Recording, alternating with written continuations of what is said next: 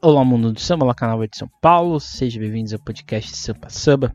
Meu nome é Emerson Pouto Ferreira e daremos sequência à nossa série aqui no nosso podcast O que os enredos contam.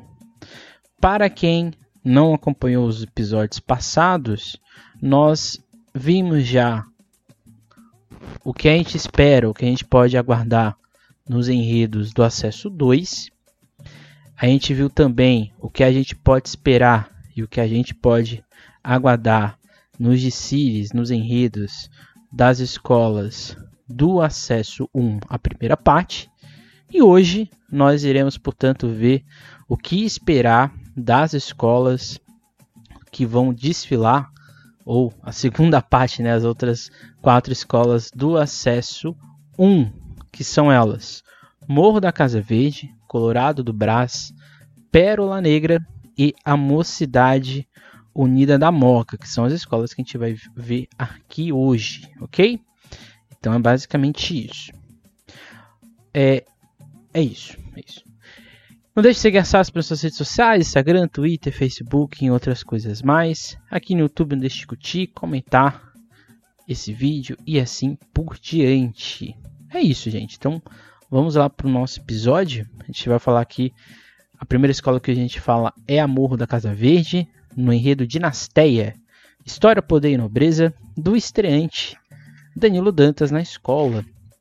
Danilo aí, portanto, que era carnavalesco oficial da Dom Bosco, hoje participa apenas de coordenação artística lá na escola e agora ele é carnavalesco no Morro da Casa Verde, aqui no acesso 1. Não tem sinopse do enredo, então é uma coisa assim que fica mais é difícil a gente entender as questões, então a gente aqui vai se basear pelo pela logo, pelo samba e também por outras falas do Danilo. Uma delas foi lá no canal do canal do Carnaval, exatamente em que ele diz o seguinte: as dinastias que formaram a humanidade tiveram seus legados negativos e positivos. Vamos explorar os lados positivos na perpetuação de uma família. E chegamos no carnaval com três grandes dinastias que perpetuam no poder a família e a história como dinastia. Antes de mais nada, é, esse enredo faz lembrar um outro enredo da, do Morro, que foi enredo inclusive que a escola subiu, né, do acesso 2 para o acesso 1, que é o Grandioso Discípulo dos Reis de 2020, feito pelo Babu Energia. Um enredo que falava ali sobre os reis, né? Os diversos reis que existem na história e outras coisas mais. Então foi um, um bastante interessante, né? Que a escola conseguiu ali falar. Embora Reis não, não, não tenha a mesma lógica de dinastia, né, que é uma outra história, é semelhante, né, porque a escola já falou disso, um enredo que naquela, aquele enredo de 2020 não era tão denso, né, ele, era, ele tinha uma vertente bastante cultural no final dele, não era totalmente histórico. Aqui não, aqui ele é extremamente histórico, e eu acho que é o grande, a grande questão desse enredo, né. Eu fiquei bastante surpreendido e também bastante animado quando eu vi o, a lógica né, do, do enredo do morro, porque a escola vinha de enredos, como eu disse, mais no cultural, uma coisa um pouco mais, vamos dizer assim, é, abstrata de entender o carnaval, do que necessariamente uma pegada um pouco mais histórica. Esse enredo, ele talvez seja um dos enredos mais densos da história do Morro da Casa Verde recente. Por quê, né? Quando o Murilo diz, né, o Danilo diz, a questão das dinastias na história da humanidade, entre negativo e positivo, e essa questão da perpetuação de uma família, a gente está falando aqui de um, do que a gente na história chama de história magistravita, né, ou história mestra da vida. O que seria isso, né? É como se a história seguisse uma linha em que a gente aprende com o que acontece no depois, né, ou o que acontece no passado. O que significa? Significa que essa periodização que a escola, no meu ponto de vista, tenta colocar é de entender como esse poder se estabelece para criar essa ideia de dinastia. Que eu sou um pouco contrário à ideia de nobreza, acho que nem toda dinastia era exatamente nobreza, mas toda dinastia tinha ritos de nobreza, né? Pode parecer estranho, né? Mas é, quando a gente fala de dinastias, né? A gente está falando de vários sistemas no que a gente chama na história. Um deles é o sistema asiático, que é esse sistema, quase todo ele voltado ao religioso. Então aqui a gente está falando de Mesopotâmia, a gente está falando de Império Assírio, a gente está falando de Egito, que são os principais. E a gente está falando, portanto, de construções históricas em que a família ou as linhas familiares eram constituídas e elas perpetuavam o poder. Essas dinastias, quando tinham vácuo, ela era ocupada por uma outra família e assim sucessivamente. Nem toda lógica de dinastia ela era exatamente igual. Por exemplo, na Grécia, em que não existia um império, mas sim cidades-estados, a perpetuação de poder nem sempre era familiar. No caso espartano, no caso, porque era oligarquia, existia sim uma hereditariedade, mas em todas as cidades-estados da Grécia tinham hereditariedade. Que é diferente de Roma, né? Roma teve no seu primeiro período um reinado, que era o reino, que seriam os reis de Roma, que era também hereditário. Você teve na segunda na segunda fase, né? Você tinha ali os cônsules, que é essa parte é, que era o que a gente chama de república, que por mais que fosse um consulado, quase sempre existia uma lógica de tradição familiar. As principais famílias romanas tinham detinham o poder dos cons, do cônsul, do consulado como um todo.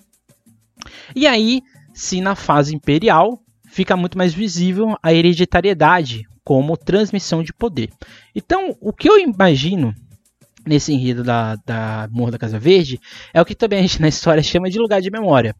A escola, portanto, vai talvez privilegiar ou colocar como estampa esses lugares de memória. Tanto é que quando a gente pega a logo da escola, a gente tem a alusão ao Império Romano, ao Império Mesopot à Mesopotâmia, ao Egito, à Grécia, à Grécia não, a Roma no caso, né?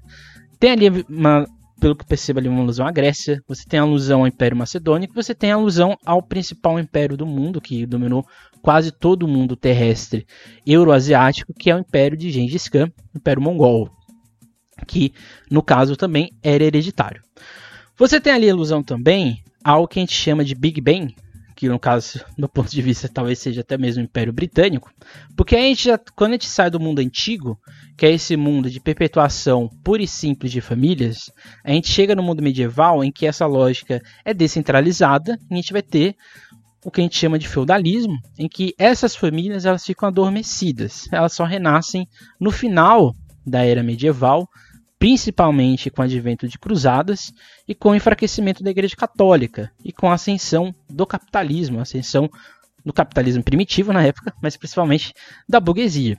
E aí a gente vai ter a nobreza restabelecida como centro, a gente vai ter a constituição dos estados nacionais e a gente vai ter a volta das dinastias.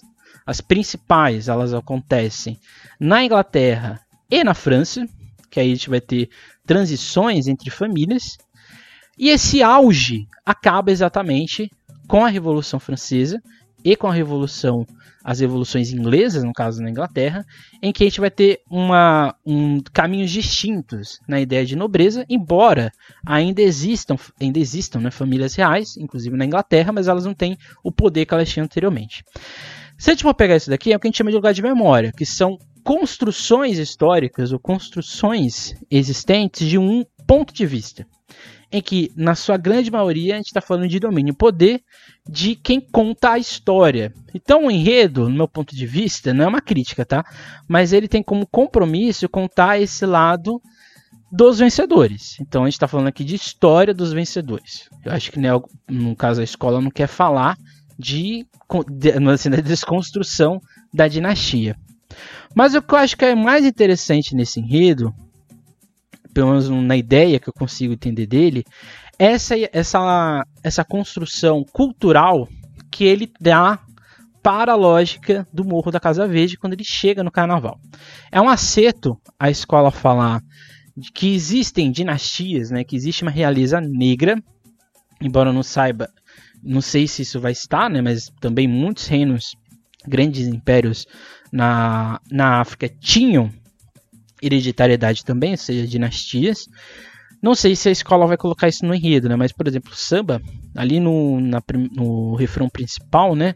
Onde negro é rei, o samba é escola, cheque bola, é raça raiz, nobreza na pele, na alma na cor, morro de orgulho, morro de amor. Acho que é também um acerto, porque a Morro da Casa Verde é uma escola antiga, no Carnaval de São Paulo, e é uma escola que ela tem, na sua construção, uma forte identidade negra. Então, fico feliz que o Danilo resgate isso na escola, que já, já tem acontecido nos últimos anos, mas quando coloca que essa realeza, que esse quilombo verde-rosa, que é um morro, é uma construção também de dinastia, de nobreza, né, de pessoas enganadas, eu acho que isso é muito bonito, isso é interessante.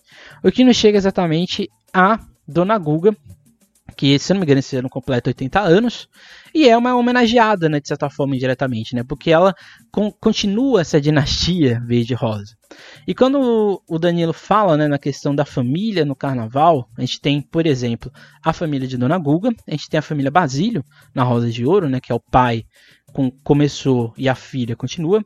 E na Mocidade Alegre, né, que você começa com o Juarez, e que os filhos, netos, sobrinhos continuaram a história depois que ele deixou a presidência. Então, ou seja, é interessante porque é uma característica muito de São Paulo, né? Essas dinastias de familiares é, que ocorrem aqui na nossa, na nossa, no nosso carnaval é bastante interessante, assim como a gente pode perceber isso. A família de seu Jamil, a família do Serdã, da Mancha Verde. Então, assim, é interessante perceber como essa dinastia, quando a escola traz para o carnaval, ela coloca ali uma outra conotação, embora eu ache, no meu caso, no ponto de vista, que são coisas distintas, mas que a poesia do carnaval permite fazer associação. Então acho que é uma proposta de altíssimo risco da, do Morro da Casa Verde. Eu acho que não sei se as pessoas conseguiram entender o que eu disse aqui, no meu ponto de vista, no que eu interpretei aqui do, do enredo, mas eu acho que é um, uma ideia, de, um, uma proposta de alto risco, tendo em vista que o grupo é o grupo da morte do Carnaval de São Paulo, então eu fico bastante curioso de saber a postura do Morro da Casa Verde, porque pelo que eu consigo entender, o Danilo Dantas já imprimiu a marca dele, que é enredos bastante densos, que geram principalmente um visual vistoso. Então fica aí a curiosidade de saber como ele vai transportar essa lógica de dinastia para a escola, para o público do AMB e assim por diante. O que eu acho que tem que, tem que ficar, vamos dizer assim, é, valoroso é que a escola não teve medo. E eu acho que isso já é um, um prêmio. Né? Independente do que aconteça com o Morro da Casa Verde, a escola não teve medo de arriscar. E eu acho que num grupo que é tão difícil, que eu acho que diferente do especial e do acesso 2, o acesso 1, por ser um grupo tão difícil, as escolas que fujam do óbvio, que tentam fugir do óbvio, elas são sempre premiadas. Então fica aí um desejo de um bom desfile para o Morro da Casa Verde, um enredo bastante curioso, histórico, denso, uma novidade para essa história recente no Morro da Casa Verde, mas que não é uma novidade tendo em vista o quem é o Danilo Dantas e toda a sua importância para o Carnaval de São Paulo recente. Sempre lembrando que o Danilo Dantas é a pessoa que sobe escola, né? então fica aí também essa curiosidade de saber o que vai acontecer. Depois a gente vai para a Colorado do Brás, que vai levar um enredo bastante curioso. Esse é um enredo que quando eu, eu li ele pela primeira vez, eu achei bastante curioso, né? Amor da, a Colorado do Brasil um enredo, a ópera de um Pirro do Yuri Aguiar e do Fernando Dias. Que é assim, eu no, no episódio passado eu cheguei a comentar que o, o enredo da X9 era o melhor, no sentido de, de poesia lírica, né, até mesmo de construção narrativa da homenageada, do fio condutor, de toda a estrutura existente. Mas eu acho que o conjunto da Colorado do Brás é o melhor ou um dos melhores do grupo. E acho que isso coloca inclusive a Colorado com uma escola que pode ter sim confiança de que pode subir. Né? Não estou falando que a escola vai subir, mas a escola pode ter sim essa confiança porque é um enredo muito interessante. Você pegar um personagem que todo mundo conhece, todo mundo já ouviu falar, talvez as pessoas até já se vestiram de Pierrot, Acho muito interessante, porque é um enredo divertido, é um enredo alegre, é um enredo para cima, é um enredo que tenta tirar esse sentimento ruim que aconteceu com a Colorado no carnaval passado. E eu acho que dá essa sensação de ok, aconteceu, bola para frente e vamos brincar de carnaval. Acho que essa é a grande ideia do, do, do enredo da, da Colorado Brás, que é proporcionar esse sentimento né, no componente de resgate. Eu não, tô, eu não, não, não é que eu ache que a Colorado não devesse cair, mas o modo como ela caiu foi muito traumático. E eu acho que isso poderia gerar na escola aquela sensação de terra arrasada. Mas acho que a Colorado, ao jogar esse enredo, ela posta muito mais uma ideia de uma relação de amor do componente ou de resgate do amor ao componente da, pela Colorado Brás, independente do que aconteceu ou do que possa vir a acontecer. Então acho que é isso é um acerto da escola. Ao mesmo tempo, a proposta do enredo parece ou aparenta ser muito leve, tem essa ideia de uma identificação com o Pierrot, ou da história do Pierrot, com o componente da Colorado do Brás, que é essa ideia do amor, das adversidades, no final, entre aspas, você conquistar o que você deseja. E eu acho que é, é, muito lindo também a escola transformar essa ideia de lágrima do Pierrot, que é uma característica dele, né? um personagem bastante para baixo, bastante depressivo, de certa forma, a escola transforma essa lágrima no final em alegria, né?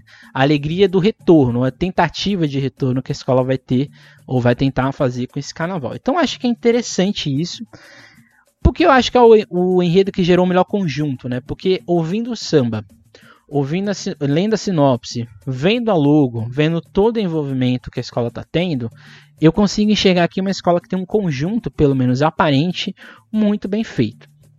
A ideia do enredo, ou o que é o enredo em si, é como se fosse uma ópera, que ela só correria uma vez na vida. Ela vai correr, acontecer somente no dia 19. É a ópera do Pierrot que a Colorado vai convidar a sua bateria para contar a história ou para dizer quem é o Pierrot. Para quem acompanha, ou para quem lê a teoria do riso, né? Jorge Minoir, Bakhtin, entre outros vários, a ideia do riso medieval, desse riso pré-moderno, é um riso bastante jocoso. É um riso bastante até mesmo irônico, né, em que a ideia de tristeza e de dor quase sempre se transforma também em alegria. A lógica do Perrault é basicamente essa. Então acho que um grande acerto da escola é fazer uma historinha, ou como se fosse uma opereta do, do Perrault, e transformar isso em enredo. Tanto é que quando ela faz esse, essa ideia de ópera, ela divide muito bem o que ela quer mostrar pra gente. Então ela tem o ato 1, o ato 1, que é o reno e o bobo da corte apaixonado. O ato 2, a comédia delate. O ato 3, o perro nas artes. E o ato 4, o perro e o carnaval. A grande sacada nesse sentido é exatamente colocar essa ideia de extravasar o sentimento do componente, independente do que tenha acontecido, nessa lógica do Perrault. Então acho que isso é muito bonito, até mesmo a gente entender. O Perrault é um personagem dentro de várias vertentes do que a gente chama de comédia dell'arte, ou dessa ideia da teoria do riso, ou desse, desse triângulo amoroso do carnaval entre ele, Alequim e a Colombina. E a escola fala nesse primeiro momento que é exata, ela conta a história, vamos dizer assim, real, ou uma história do que seria a realidade, né? Que é um padeiro meio tristônio, que não tinha muita felicidade, vamos dizer assim, que se apaixonou por uma mulher, que é exatamente a Colombina, mas ele não consegue extravasar esse amor, né? Ele não consegue exprimir esse amor pela, pela Colombina. E aí chega o Alequim, que é uma pessoa brincalhona, um dono das cartas, e vai pegar o amor de Colombina só para pirraçar com o Pierrot, mesmo que ele não gostasse da Colombina, né? Então, essa história é bastante interessante, porque um gosta do outro, mas nem não necessariamente há uma reciprocidade, né, entre esse amor. Então é bastante interessante, ele é quase um é uma tristeza, né, mas é uma tristeza que o público dá muita risada. Então esse primeiro ato é exatamente apresentar o Pierrot e apresentar os outros personagens.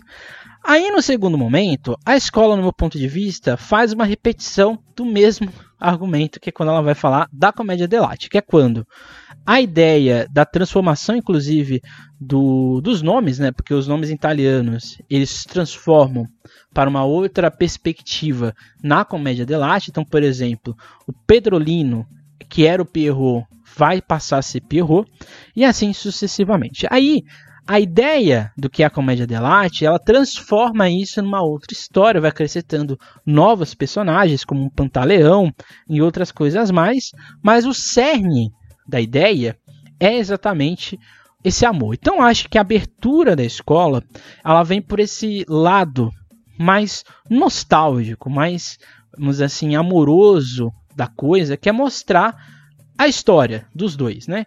Então eu, eu, acredito que, por exemplo, talvez o casal venha de Pierrot e Colombina, ou talvez o Abriala seja Perros ou Colombinas, ou os três ali no, no, no, momento. Talvez a comissão de frente seja exatamente a história da comédia dell'arte, com os personagens e assim por diante. Se for isso, acho que é um grande acerto da escola, porque a escola, de novo, é simples, é carnavalesco, é para cima. Eu acho que isso é muito assertivo para uma escola que poderia, vamos dizer assim, viver um luto de um trauma que aconteceu, mas que não, preferiu jogar isso para cima, extravasar, dar risada da desgraça. Depois a gente vai para o perro nas artes, que aí a escola vai contar as diversas interpretações da mesma história, só que fora da lógica teatral. É aqui a escola vai para ópera, vai para música, vai para as artes plásticas e outras várias questões que é muito também assertivo, né? Porque a escola fala, apresenta os personagens e depois ela vai mostrar como esses personagens foram interpretados pela lógica cultural, seja no Brasil ou fora dele. Então acho que esse aqui é muito bonito. E pode, se não estou falando, eu não sei porque eu não quem me conhece sabe que aqui a gente só faz interpretação das coisas, né? Mas se o final desse setor foi exatamente essa alusão às obras de Cândido Portinari e do Di Cavalcante, será muito bonito, bastante colorido, inclusive. Né? Os dois tinham grandes amores pelos Pierrots e assim sucessivamente. E no final a escola vai falar do carnaval, né? vai falar de como esses personagens se formam ou se aproximam, ou eles são apropriados pelo carnaval, primeiro em Veneza, depois aqui no Brasil, e a escola chega na Colorado, né? Que citando aqui o enredo, e a Colorado Brás levará esse amor pelo carnaval e pela vida para a avenida. Assim como Pierrot, iremos da tristeza ao riso, voltaremos para o nosso lugar com alegria sempre. E aí a escola fecha, né? No final, dizendo que o amor que ela sente, né? Que o componente sente pela Colorado é tão semelhante ao amor do Pierrot pela sua Colombina e assim por diante. Quem é o Alerquim da Colorado do Braço? Fica aí a questão. Talvez os jurados, não sei, né? Mas essa é a grande questão aí do que pode ser é, a história, né, o trinômio do amor da Colorado. Como eu disse, esse é o enredo, esse é o conjunto de narrativa que eu mais gosto do grupo. Acho um acerto da escola, um acerto dos carnavalescos, um acerto dos compositores que compuseram o samba, porque tudo faz sentido. Então acho que acho que em termos de a gente viu, né, alguns enredos aqui que talvez o público não consiga entender de cara, eu acho que o enredo do, da Colorado vai ser assim interpretável assim na hora. Minha preocupação é como a escola vai conseguir justificar, justificar tanto perro, porque assim o grande risco é ficar tudo muito repetido e cansativo.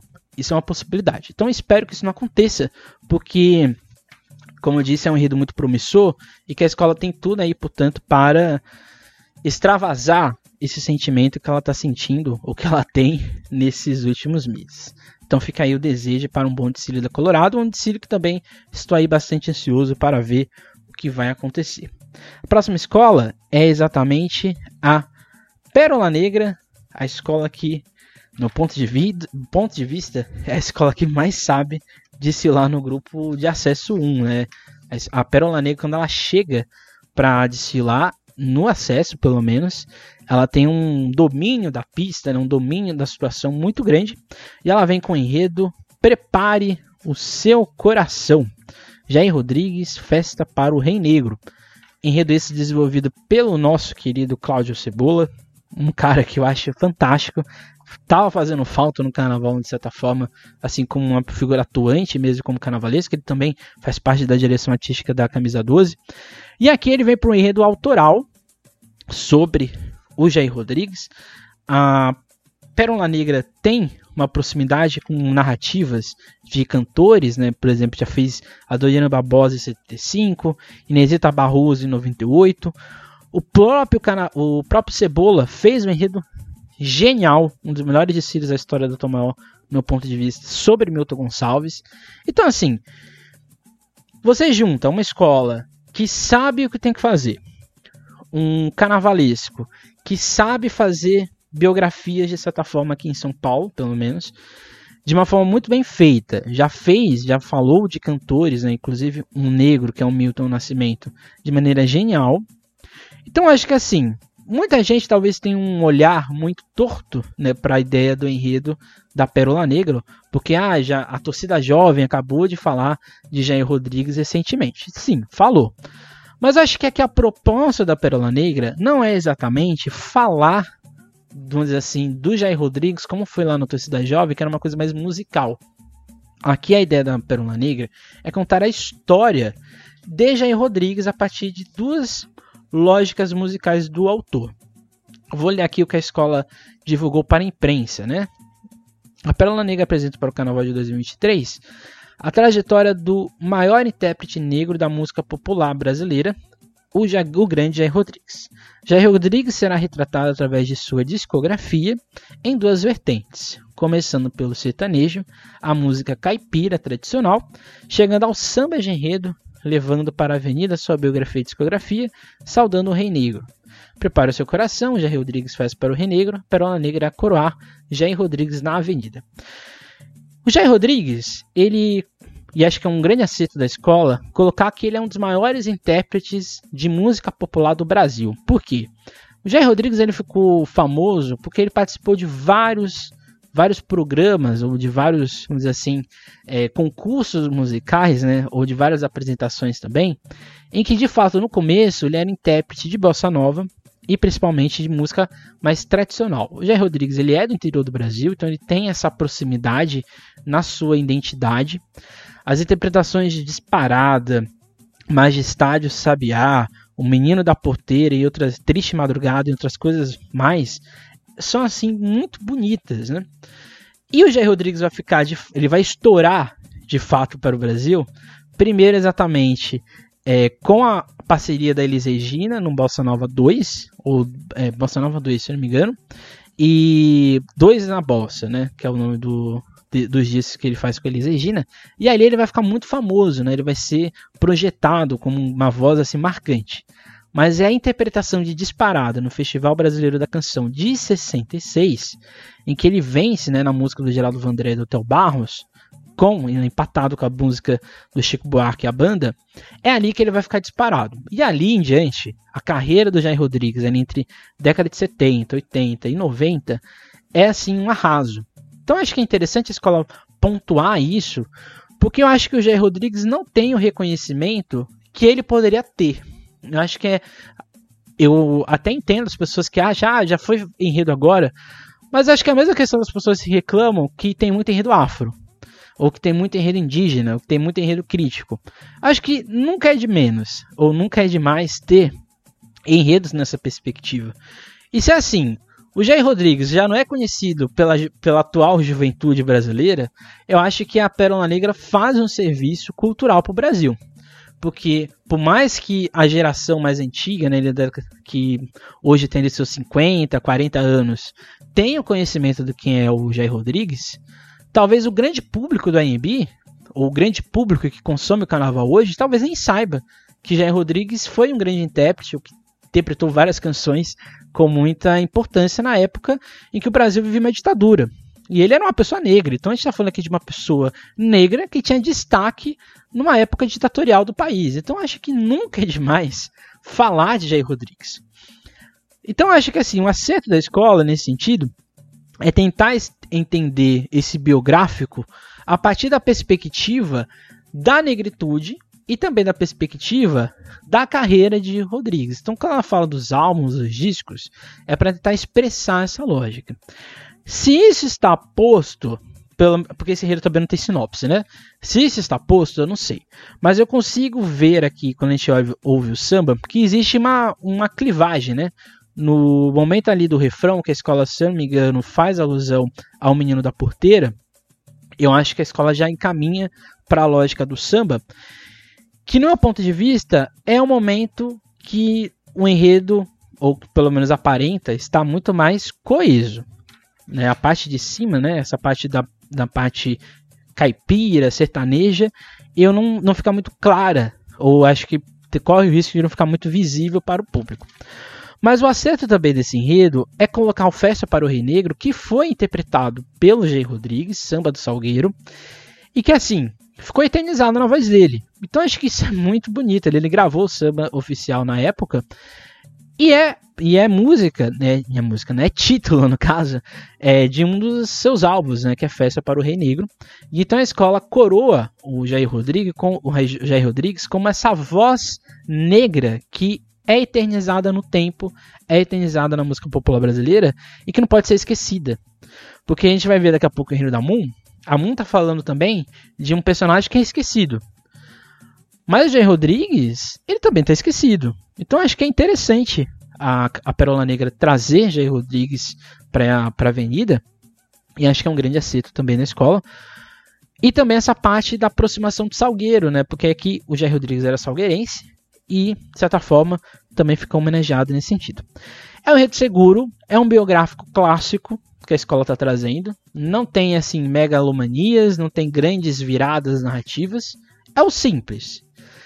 E de novo, nesse grupo em que qualquer erro pode gerar desastre, a Pérola Negra acerta, no meu ponto de vista, de fazer o básico, mas é um básico que ela sabe fazer. E é um básico que pode dar muito certo, porque quantas vezes a gente já não viu a Pérola Negra, ninguém acreditar nela, ela chega lá e dá o seu nome. Então acho que isso pode acontecer com esse desfile. Fica aí também a minha expectativa para a escola, que tem tudo para fazer um bom desfile este ano no grupo de acesso 1, penúltima escola Pérola Negra, 33 escola da Liga de lá no AMB, porque a última escola de lá no AMB vai ser exatamente a Mocidade Unida da Moca. Escola que nos últimos anos, né, tem sempre, é, vem sempre sendo a queridinha do público, né? Não queridinha no público no sentido de que muita gente espera a Mocidade Unida da Moca e também muita gente espera que ela suba. Mas que nos últimos anos a escola tem pecado ou errado por excessos que ela mesma comete. Então, como eu já, eu já disse aqui, reforço na ideia da Mocidade Unida da Moca, eu acho que às vezes ela corre riscos desnecessários. Às vezes ela vai por caminhos que ela talvez não precisasse seguir. Porque, como eu já disse, é uma escola que está muito bem estruturada e tem tudo sempre para fazer bons carnavais. Esse ano traz o enredo Santo Negro da Liberdade, feita por um trio de carnavalescos: o William Tadeu, o Wallace Vinícius e o Caio Araújo. São esses três carnavalescos que vão participar de todo o processo de criação da Mocidade Unida da Moca. Esse enredo, quando eu li ele, quando ele apareceu para mim pela primeira vez, veio de cara a Santíssima Trindade de Oió, que para mim é um dos melhores sambas até hoje, é o melhor samba da Mocidade da Moca. Ainda para mim é um dos melhores desfiles da escola. E para mim também é o melhor enredo que a, que a Mocidade da Moca já fez. Inclusive tem um artigo sobre essa tríade né, da Mocidade da Moca negra. E lá eu até, diz, até digo, né? como a escola se acoplou ao pensamento do carnavalesco na época, era o André Rodrigues, e como isso permeou a escola. Né? E a escola pegou esse lugar de reproduzir ou de mostrar a história negra na cidade de São Paulo, no Brasil como um todo. O André saiu, entrou o trio de carnavalescos, mas o pensamento, vamos dizer assim, negro ou ativista da escola permaneceu. E esse enredo é repleto dessa lógica. Diferente de 2022, aqui o enredo tem mais coerência, ele tem mais objetividade, ele é mais simples. Então, nesse sentido, acho que a escola acertou, porque ela não precisa fazer grandes narrativas, ela só precisa apresentar coerência. E acho que ela acerta a falar de um personagem que foi esquecido na lógica popular e também na lógica oficial, num período ali entre 1821, em que, na chamada Revolta Nativista, um homem negro, cabo né, do, ali do, da lógica militar na época, na cidade de Santos, vai fazer uma revolta por melhores salários, por melhor remuneração, por melhores condições de trabalho, e ele vai ser preso e condenado à morte em Santos e transportado para São Paulo, onde ficava o, a Praça da Forca, região ali da Forca, em que hoje seria Liberdade, em que ele vai ser enfocado, mas conta a história que ele tentou ser focado três vezes e a forca e a, e a corda, né, rompeu as três vezes. Aí ele foi morto, né, a pauladas na frente do público como uma forma de é, assim, punição. Lembrando que naquela época, 1821, 1822, a população de São Paulo era muito pequena, era um grande roçado, uma roça, né, como era São Paulo naquela época, e de certa forma, para muitos, ver as pessoas morrerem era entretenimento, né, por isso que a forca ficou muito tempo em São Paulo, até ser revogada no período imperial. O interessante da história é que a história do Chaguinhas, né, ou do Francisco José das Chagas, ela tem várias histórias. Uma delas, inclusive, é, ele era negro, quem montava a forca eram negros escravizados, e conta a história que foram, é, foram eles, né, inclusive, que tentaram romper. Eles deixaram a, a, a corda, vamos dizer assim, fraca, né, frouxa, e assim ela romperia quando tentasse matar ele, essa é uma das histórias é, existentes. Mas o que ficou foi a lenda, né? a história, o mítico. E aí ele se tornou praticamente uma divindade, principalmente da população negra da região ali da Liberdade, que antigamente era a região da Foca e se tornou Liberdade. A Liberdade é um grande cemitério. Né, se você vai lá para a Liberdade, né, ficar lá curtindo a noite oriental, o dia oriental, as tardes orientais do bairro, a Liberdade é um bairro que é um grande cemitério, principalmente de população pobre da cidade de São Paulo. E a igreja ali dos remédios, né, que fica ali na fica ali na esquina, né, saindo do metrô, tá ali a igreja, que é a igreja dos aflitos, né? Tem a igreja dos remédios, se não me engano, e tem a igreja dos a capela dos aflitos que fica um pouco mais para dentro, né? Essa tá um pouco escondida, né? Mas aí a devoção ao Chagas, né, o Chaguinhas, é tão grande que ele vai se tornar praticamente um santo negro da cidade. Então, ou seja, ou do bairro. O acerto do enredo, no meu ponto de vista, é falar da história dele. Então é que a escola não vai fazer grandes viradas, né, grandes megalomanias para contar a história de Chaguinhas, porque, como é bem visível, a história dele em si já é uma grande história. Então acho que isso é muito bonito e isso dá uma outra, uma outra ideia, né, uma outra perspectiva para a questão toda. Então a escola no geográfico de pontuar que a Liberdade é um bairro negro, historicamente negro, de uma população que sofreu muito ali e que tem o seu próprio santo, tem a sua própria devoção, sua própria divindade.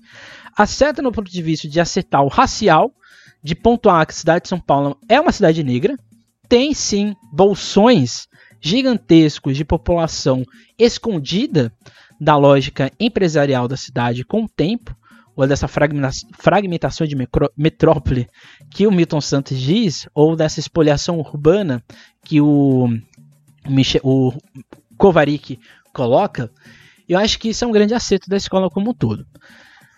E também acerta de pontuar o identitário, né? de dizer que isso moldou a identidade ou mudou a perspectiva de entender a identidade de São Paulo. Porque quando a gente chega no século 19 para o 20, quando chega a população imigrante japonesa, a gente tem um embranquecimento do bairro e esse bairro deixa, vamos dizer assim, de existir enquanto sendo um bairro negro. E um acerto da escola nesse sentido é você aproximar isso tudo da lógica da Lava Pés. A Lava Pés ela surge na Liberdade, né? Uma escola que vivia ali no, na Rua da Glória, descia, saía da Liberdade, passava pelo Rua da Glória e chegava até a Baixada do Glicério.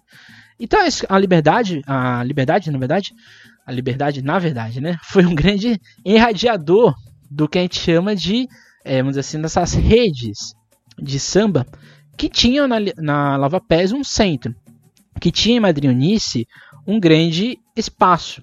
Então, pra, aqui acho que é, aqui já é uma grande exposição, né? A escola passava ali no Rua da Glória, Rua dos Aflitos, Liberdade, a igreja, então provavelmente a escola a Lava Pés teve esse contato com a história de Chaguinhas. Aqui é uma suposição, um ponto de vista. Mas acho que também é interessante dizer que para o novo quilombo ser bordado por Eunice, entre festas, canto, dança e reza dos fiéis, os retalhos se encontram na rua dos lava, do Lava Pés. Então esse aqui é um grande acerto da escola. Porque no final a escola está falando também do bairro da Liberdade. Então, por mais que o homenageado seja Chaguinhas, eu acho que a escola está dizendo o porquê o nome de Liberdade existe e porquê ele é negro. E porquê ele tem esse lado é, quase sacro, né, quase sacralizado de falar da sua história. Então eu percebo que a estrutura desse enredo ela passa por isso, né? Entender a história de Chaguinhas, do milagre em si, depois entender essa santificação, a construção do bairro entre ontem e hoje, essa hibridação que a escola coloca entre lava-pés e esse espaço da história de Chaguinhas, e essa reivindicação de memória, patrimônio estatuário, que eu acho que é muito interessante. Se o Morro da Casa Verde está falando de lugar de memória no sentido da existência de famílias que perpetuam o poder, a, a Mocidade da Moca ela faz o inverso. Ela faz que ela diz que esses lugares de memória são um problema, porque ela afasta ou ela esconde personagens. Ou seja, essa perpetuação de pessoas, de famílias, de oligarquias mata ou matou e ainda mata pessoas historicamente. Então é, é não estou falando que um briga com o outro, mas é interessante, né? Porque a gente tem duas interpretações de lugar de memória, de história, de tradição, de invenção de um cotidiano dentro do mesmo grupo. Eu acho que também é um acerto, porque a escola vai falar exatamente, ela diz assim, né? Se a cidade nos sufoca, rabiscamos sua imagem, onde é negra a história e é branca a paisagem. Itamares, Carolinas, Ademares e Geraldos, onde vê brilhar Eunice e queimar Borba Gato. Eu tenho um artigo que eu faço uma análise do edicílio da, da Rosa de Ouros de 2004 sobre os monumentos, e lá eu, no, na minha pesquisa, existe apenas, na época, até 2020, existiam só três é, monumentos negros na cidade de São Paulo. Em contrapartida, existiam 387 homenageando brancos. Desses três que homenageavam os negros, quase todos eram estereótipos ou eram negros bem vistos pela sociedade branca. Aí a, a prefeitura de São Paulo faz uma, uma ela revisita esses monumentos e ela vai co colocando é, pessoas negras que fizeram história de São Paulo. E o curioso é que a Madrionice ela tá hoje na Liberdade, né? Você saindo do metrô, indo ali em direção ao Bradesco, tem a Madrionice ali, é, como se ela estivesse dançando, como se estivesse sambando. E acho que é interessante, né? Porque a escola traz o movimento né, Vidas Negras Importa, só que de uma outra perspectiva, né? Ela traz o samba como exemplo. Ela coloca Madrionice e queima Boba Gato, que é aquela escultura horrorosa que fica ao lado da estação Borba Gato. Ela não deveria ser queimada nem, nem por causa de Boba Gato, ela deveria ser queimada porque ela é feia, é muito feia aquela escultura. Meu Deus do céu. Mas fica aqui minha, minha revolta pessoal. E aí, no final, a escola traz isso, né? Ela junta a história de Chaguinhas, a Lava Pés, um centro de memória negro, tendo Madrionice como centro, e essa estátua de Madrionice em oposição à do opressor. E ela termina dizendo do porquê Chaguinhas foi esquecido pela história, né? Porque ele não se tornou um patrimônio, né? Porque a igreja dos aflitos, né, onde se diz que ele está enterrado lá, não é patrimônio. Porque a cidade não tem, no projeto, não tem uma estátua de Chaguinhas.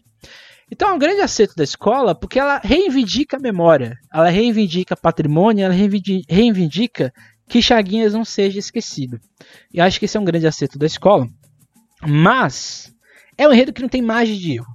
Né? A escola é 880. Ou vai dar muito certo, ser um desfile histórico do Carnaval de São Paulo, ou pode ser um desfile que ninguém entenda. Assim como eu disse na Dom Bosco, que eu acho que a Dom Bosco poderia fazer um aplicativo, né? Como fez a Tom Maior esse ano, para as pessoas lerem a história, eu acho que a Mocidade de Moca deveria fazer isso. Ela deveria, no final, ali, no começo do Tsili, uma faixa, leia aqui esse QR Code, você vai ter a história de Chaguinhas, a história do Nesse Enredo, porque se a escola quer fazer memória de Chaguinhas, não é só o Tsili, não é só o enredo que basta. É você dar um material para o público e, e além, né? Revisitar ainda mais a história de Chaguinhas e ficar isso na memória, né? No, nas pessoas pro resto da vida. Então esse enredo denso, complexo, barroco, eu acho que, quando eu disse que me faz lembrar a Santíssima Trindade GO de 2018, é porque ele tem tudo para ser aquele sucesso de 2018. Então acho que a mocidade, a Moon, ela aposta alto, tem os seus riscos, acho que a escola sabe disso, mas eu acho que essa ideia, essa transição entre história e mito, história e memória, é muito interessante, é muito bem feito e é um simples que é complexo. Mas vamos ver como vai acontecer isso na Avenida. Estou muito ansioso. Acho que muito boa parte do público também está aí esperando o que vai acontecer com a Mocidade Unida da Moca. Então, assim, a gente encerra o nosso quadro do acesso 1, porque agora a gente vai para o especial, vão ser três episódios sobre o grupo, do grupo especial, e fazer aqui um geral, né? O que a gente pode esperar desse grupo? Eu acho que em termos de coesão, é o grupo que tem bons enredos, enredos que na sua grande maioria tem bons fios condutores. Eu acho que é uma, um contraste entre escolas que buscam seus resgates que buscam se reafirmar quanto identidade. Então você tem a, a Nenê fazendo isso, a Vai Vai fazendo isso, a Morra, de certa forma, também fazendo isso. Você tem escolas que tentam, vamos dizer assim, dar um ânimo na sua trajetória, como a Colorado do Brás, a X9 Paulistana, a Camisa Verde e Branco. E escolas que estão aqui na sua zona de conforto para fazer bons desfiles, que é a Pérola Negra, e a Mocidade da Moca que vai pro extremo, né? Ela vai pro conceito, é o enredo mais conceitual do, dos oito, né? E ela vai pro outro extremo, né? Que também pode dar certo ou dar muito errado, como eu disse aqui. Os quatro enredos que eu gosto muito aqui, né? X9 é um deles. Colorado é outro, é outro. Mocidade Unida da Moca é o outro. E o quarto, o quarto enredo que eu gosto muito aqui no grupo é um enredo da Nenê. Eu acho que esses quatro são os enredos que tem mais, tem mais coesão, tem mais perspectiva. Não estou falando que são os quatro melhores ou que essas quatro escolas vão subir, não é isso. Mas em termos de enredo, essas quatro são melhores, são tem mais coesão. Mas as outras não estão muito atrás não, viu? Morro tá muito bom no enredo, essa coisa mais histórica, vai vai nessa eternidade, a camisa com seus invisíveis e a Pérola Negra revisitando a história de Jair Rodrigues. Então, Dia 19, domingo, as oito escolas que vão brigar pelo acesso 1 vão brigar mesmo. Vão, vamos dizer assim, degladiar por uma posição no grupo especial e para fugir de duas vagas para o acesso 2. Então, esperar, eu espero muita competitividade e muita qualidade, porque são enredos bons, sambas muito bons também. E fica aí, vamos dizer assim, a esperança, né? De que tudo dê certo, que a gente tenha oito bons de Sirius e que as coisas aconteçam. Fica aí a dica também para as escolas fazerem uma explanação no dia do desfile com aplicativos ou algo do tipo. Acho que a gente está na era digital, as escolas têm que deixarem de ser analógicas e abraçarem o digital como complemento do seu desfile, não como uma coisa negativa ou algo que vamos dizer assim, ah, vai atrapalhar, vão, vão colocar juízo de valores sobre o nosso desfile. Se a gente aceita ser avaliado por jogadores, então a gente aceita também ter a opinião do público, que pode ser negativa, mas principalmente sempre vai ser positiva. Então fica aí esse meu desejo aí para o futuro. Esse foi o nosso episódio de hoje. Semana que vem a gente vai começar a nossa a nossa empreitada do grupo especial. Serão, se eu não me engano, cinco escolas. Cinco escolas, só confirmar aqui com o meu scout, que está aqui sempre na minha frente. Exatamente, serão cinco escolas Independente Tricolor, Tatuapé, Barroca Zona Sul, Vila Maria e Rosas de Ouro, as cinco escolas que a gente vai falar no próximo episódio. Até a próxima, não deixe de seguir a SASP e nunca esqueça e nunca deixe de sambar.